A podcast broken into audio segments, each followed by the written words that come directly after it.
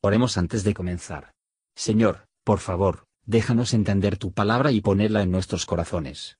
Que moldee nuestras vidas para ser más como tu Hijo. En el nombre de Jesús preguntamos. Amén.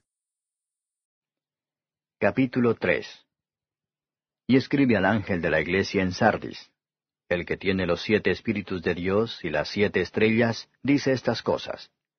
Yo conozco tus obras, que tienes nombre que vives y estás muerto sé vigilante y confirma las otras cosas que están para morir, porque no he hallado tus obras perfectas delante de Dios. Acuérdate pues de lo que has recibido y has oído, y guárdalo, y arrepiéntete. Y si no velares, vendré a ti como ladrón, y no sabrás en qué hora vendré a ti. Mas tienes unas pocas personas en Sardis que no han ensuciado sus vestiduras, y andarán conmigo en vestiduras blancas, porque son dignos. El que venciere será vestido de vestiduras blancas, y no borraré su nombre del libro de la vida, y confesaré su nombre delante de mi Padre y delante de sus ángeles.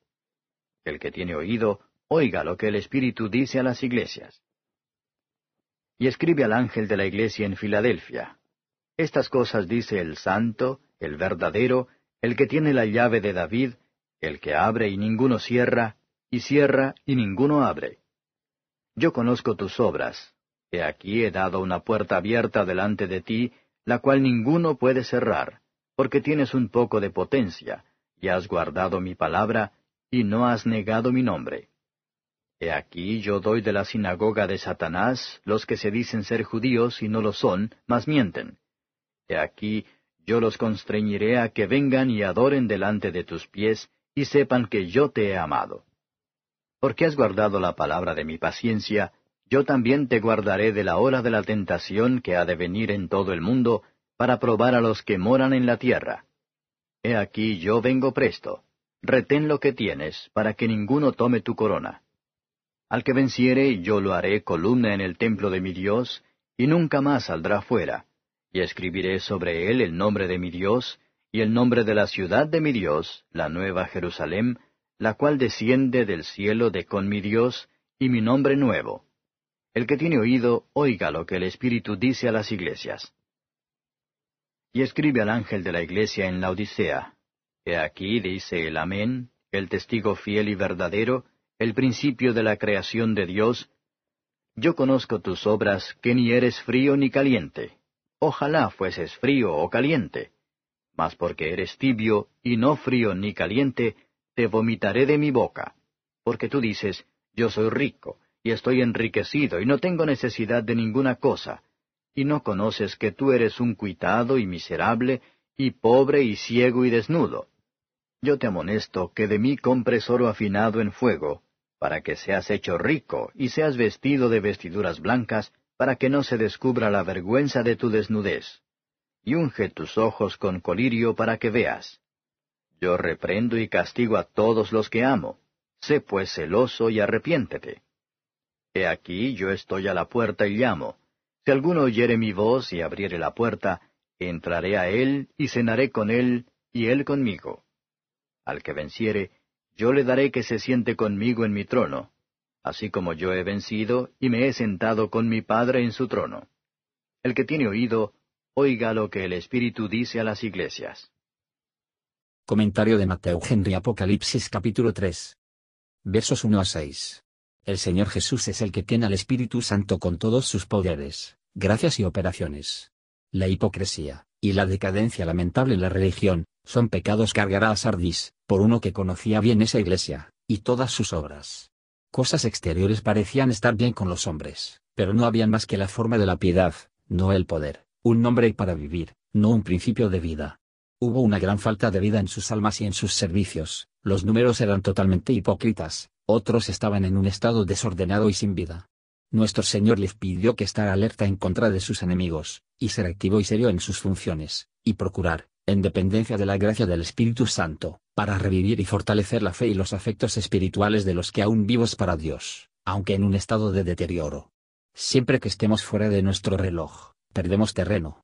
Tus obras son huecas y vacías, oraciones no están llenos de deseos santos, limosnas no se llenó de verdadera caridad, sábados no se llenaron con devoción adecuada del alma a Dios. no hay afecciones internas adecuadas para actos externos y expresiones, cuando el espíritu es querer, el formulario no puede permanecer mucho tiempo. En la búsqueda de un avivamiento en nuestras propias almas, o las almas de los demás, es necesario comparar lo que profesamos con la manera en que de continuar, para que seamos humildes y vivificados a retenerlo sigue siendo. Cristo hace cumplir su defensor con un mortal terrible si debe ser despreciado. Sin embargo, nuestro bendito Señor no abandona a este pueblo pecador sin algún estímulo. Él hace mención de honor del remanente fiel de Sardis, hace una promesa de gracia para ellos. El que venciere será vestido de vestiduras blancas, la pureza de la gracia, será recompensado con la pureza perfecta de la gloria. Cristo tiene su libro de la vida, un registro de todos los que heredará la vida eterna, el libro de la memoria de todos los que viven para Dios, y mantener la vida y el poder de la divinidad en tiempos malos. Cristo va a sacar adelante este libro de la vida, y mostrar los nombres de los fieles, delante de Dios, y todos los ángeles, en el gran día. Versos 7 a 13. El mismo Señor Jesús tiene la llave de gobierno y autoridad en y sobre la iglesia. Se abre una puerta de oportunidad a sus iglesias, abre una puerta para la palabra a sus ministros, se abre una puerta de entrada, se abre el corazón. Él cierra la puerta de los fielos delante de los que no saben, que duermen fuera de su día de gracia, y en contra de los que hacen iniquidad, como vano y la confianza de que puede ser. La iglesia de Filadelfia es elogiado, pero con un suave reproche. Aunque Cristo acepta un poco de fuerza, pero los creyentes no deben descansar satisfecho en un poco, pero se esfuerzan en crecer en la gracia, para ser fuertes en la fe, dando gloria a Dios. Cristo puede descubrir este su favor a su pueblo, para que sus enemigos se vieron obligados a reconocerlo. Esto, por la gracia de Cristo, se suavizará a sus enemigos, y hacer que el deseo de ser admitidos a la comunión con su pueblo. Cristo promete preservar la gracia en los momentos más difíciles, como la recompensa de fidelidad en el pasado, a Él se le dará al que tiene. Los que guardan el Evangelio en un tiempo de paz, se mantendrán por Cristo en la hora de la tentación, y la misma gracia divina que les ha hecho fecundo en tiempos de paz, los hará fiel en tiempos de persecución. Cristo promete una recompensa gloriosa para el creyente victorioso.